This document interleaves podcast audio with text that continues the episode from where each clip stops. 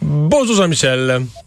Salut Mario. Alors, c'est le camp des recrues du Canadien. C'est le, début, la prémisse du, camp d'entraînement. Et euh, ben, euh, une, des questions, c'est, on a plein de noms intéressants, plein de noms qu'on nous a vendus à nous les partisans comme l'avenir du club, des jeunes bourrés de talent. Est-ce qu'il y qu'il y a des places présentement à la défensive, sur les lignes à l'attaque? Est-ce qu'il y a des places pour des vrais recrues? Pas des jeunes qu'on a connus l'année passée, mais des vrais recrues? Ben, il est là le problème, c'est qu'il n'y en a pas beaucoup des postes disponibles cette année chez, le Canadien, bien honnêtement. Mais en même temps, Mario, si la direction veut être cohérente avec ce qu'elle nous a dit dans les derniers mois, là, à la suite notamment de la transaction de Mike Hoffman, qu'on voulait faire de la place aux jeunes, ben, s'il y en a un qui impressionne durant le camp des recrues, qui fait bien durant le, camp principal après ça, pourquoi pas lui donner sa chance? Je veux dire, au, point où on en est avec le Canadien, c'est un club qu'on nous a dit plus tôt cette semaine qu'on vise pas les séries. On n'a même pas osé prononcer le mot série. Alors pourquoi on ferait pas de la place à des jeunes? On verra, mais pour l'instant, le camp des recrues, tu sais, ça se donne l'exemple de l'an passé d'Arbor Jacky, qui était un inconnu peut-être quand il s'est présenté au camp d'entraînement. Ben, vraiment, pour, pour, moi, c'était un, inconnu total. On n'avait jamais entendu parler de ben, lui. Exact. Et voilà, puis il a fini euh, par connaître un excellent camp des recrues. Il frappait tout le monde, et euh, jetait les gants, puis on s'est dit, c'est qui ce gars-là? Puis finalement, on connaît la suite de l'histoire. Alors, c'est certain que ça va être à surveiller, ce camp des recrues-là, en fin de semaine, du côté de Buffalo. Moi, un des joueurs que j'ai très hâte de voir, c'est certainement David Ranbacker, celui qu'on a sélectionné le cinquième au total lors du dernier repêchage. Six pieds deux, un Autrichien, droitier, défenseur, qui pesait 195 livres au moment du repêchage. Là, il est rendu à 2,10. Fait qu'il a travaillé fort dans la salle de muscu cet été. Euh, il y a beaucoup de gens qui ont critiqué sa sélection. Souviens-toi, on, voulait Matvey Mishkov. Je reviendrai pas sur tout ça, mais en même temps, je comprends les motivations du Canadien d'être allé chercher un gars comme David Ranbacker parce qu'on voit du potentiel. Tu sais, Mario, regarde les équipes qui ont gagné la Coupe Stanley dans les dernières années. Là, t'as toujours un gros défenseur numéro un qui fait tout le travail. C'était Alex Pietrangelo avec les Golden Knights. Kale McCarr avec l'Avalanche, Victor Edman avec le Lightning et ainsi de suite. Puis tu sais, je suis pas en train de te dire que Ranbacker va connaître une, carrière similaire à Canadien, ça ligne, il y en aurait peut-être. Ouais, Canadien pourrait en avoir deux, trois le défenseurs de premier place s'ils se, développent tous bien là. Exact. L'autre dont on mentionne le nom souvent aussi ces temps-ci, c'est Logan Mayou. Tu sais, Logan Mayou, là, il est grand, il est gros, il y a un bon lancer, des aptitudes offensives, ça c'est clair. Il va falloir peut-être qu'il travaille un peu dans sa zone, mais clairement dans le lot des joueurs qui vont participer au camp des recrues en fin de semaine, c'est lui qui est le plus près de la Ligue nationale parce qu'il y a le gabarit déjà, il y a les aptitudes. Reste à voir si la transition là, de la Ligue de l'Ontario vers la Ligue nationale va être facile pour lui. C'est jamais facile. On s'entend que c'est, un calibre qui est de loin supérieur, mais en même temps, c'est peut-être lui là, qui a le plus de chance. C'est quoi, il y a une information intéressante qu'on nous a sortie aujourd'hui sur Logan Mayou. Il a passé les dernières semaines chez T. Paul Byron, dans sa famille, le mois dernier au grand complet.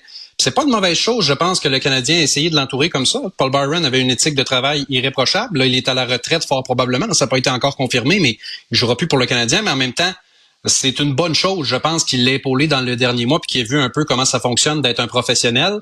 Euh, ça va être un joueur qui va être polarisant, ça c'est clair en fin de semaine. Ça commence donc euh, demain là, les matchs euh, contre les espoirs des Bruins, des Sénateurs et des Sabres également. Puis du groupe là, des, du camp des recrues, il y en a qui vont se rapporter au, au, Rocket de Laval, mais il y en a une petite partie aussi qui va atteindre le vrai camp du Canadien qui va commencer dans un peu plus d'une semaine.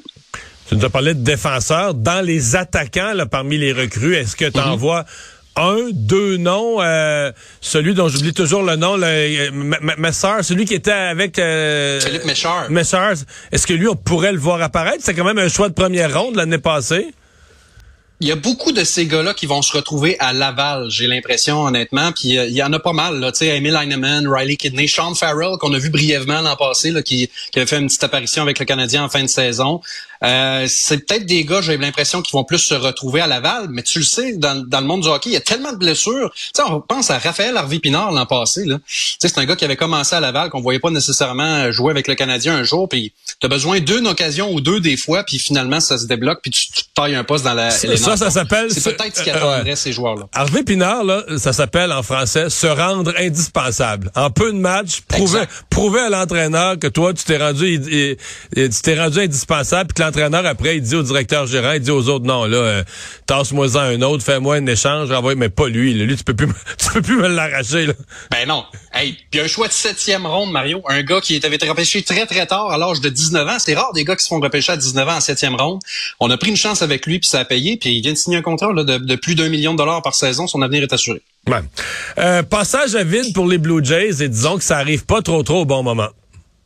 Eh, écoute, on est en pleine course aux séries éliminatoires, puis là, cette équipe-là, elle trouve plus un moyen de gagner. Hier, défaite de 10-0 face aux Rangers du Texas, puis on a senti les huées là, dans le Rogers Center, on les a entendus. Puis au cumulatif, après trois matchs face aux Rangers, là, euh, les Rangers ont marqué 26 points, 7 pour les Jays. C'est une série qui est tellement importante parce que c'est une des équipes, les Rangers, contre qui on se bat là, pour essayer de participer aux éliminatoires. Il y a eux et les Mariners. Puis à la suite du résultat d'hier, un match et demi de retard pour les Jays sur les, les Rangers et un match sur les Mariners sais, on a dépensé quand même pas mal d'argent dans les dernières années chez les Blue Jays. Ça s'est rendu la neuvième masse salariale de, la, MLB. Euh, on a de bons jeunes, mais tu sais, c'est là qu'il faut être dominant. Tu regardes un gars comme Vladimir Guerrero Jr., ça va pas très bien ces temps-ci, mais en même temps, c'est un de tes meilleurs, puis il est signé à court terme. C'est un contrat d'un an. En 2025, il est libre comme l'air, il peut faire ce qu'il veut.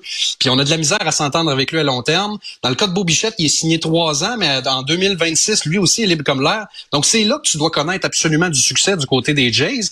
Ça a été décevant dans les dernières années. On a été éliminé deux fois en première, au premier tour là, en, trois ans. Puis là, on va se battre pour les éliminatoires. Peut-être qu'on les fera même pas. Euh, je te dirais que ça regarde mal pour les Blue Jays. Quoique, il reste encore du baseball à jouer d'ici le 1er octobre. C'est la fin de la saison. Mais j'ai l'impression que ça prend des résultats, sinon quelqu'un va finir par payer la note du côté des Jays. Mais qu'est-ce qui cloche? Euh, ben là, à 10, ouais, à 10-0, tu vas me dire ce qui cloche, euh, ça cloche partout. Les, lanceurs comme ben, les, les, lanceurs comme l'attaque, mais est-ce qu'il y a quelque chose en particulier qui est euh, est-ce qu'il y a une, une, chaîne en particulier qui est débarquée sur le bicycle? En ce moment, c'est clairement l'attaque. Parce que oui, les lanceurs, le 10-0, ça fait mal. Mais les lanceurs, c'est quand même pas si mal depuis le début de la saison dans les circonstances. On a perdu Alec Manoa, je t'en avais parlé en début de semaine, un excellent lanceur qui est pas revenu.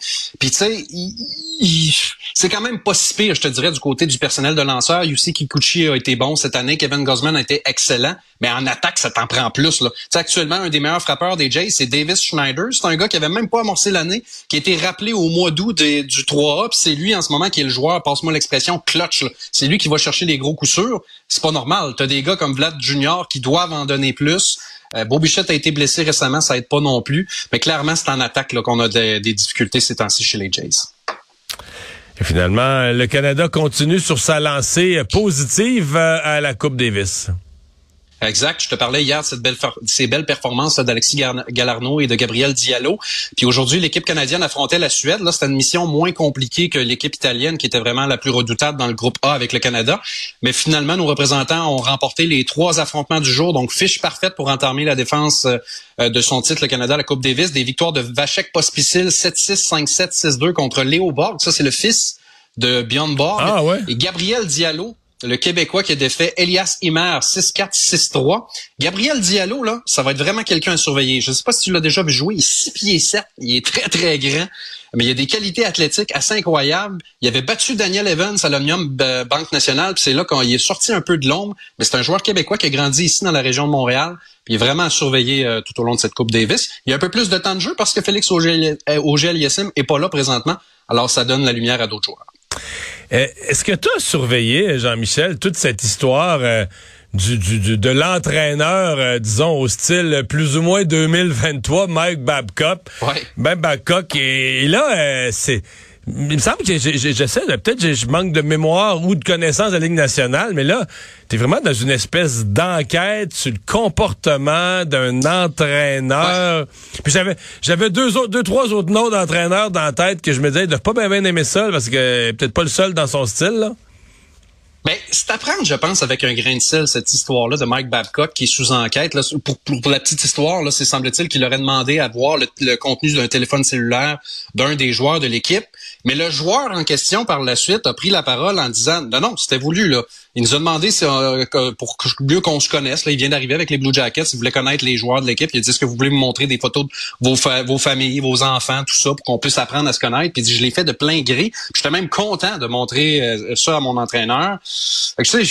En même temps, c'est ceux qui ont fait ces révélations-là, c'est les gens du, du balado Chicklets, notamment Paul Bissonnette, qui a pas la langue dans sa poche, qui est habitué de parler fort. Même chose de Ryan Whitney, de Mike Commodore, qui a déjà joué sous les ordres de Mike Babcock.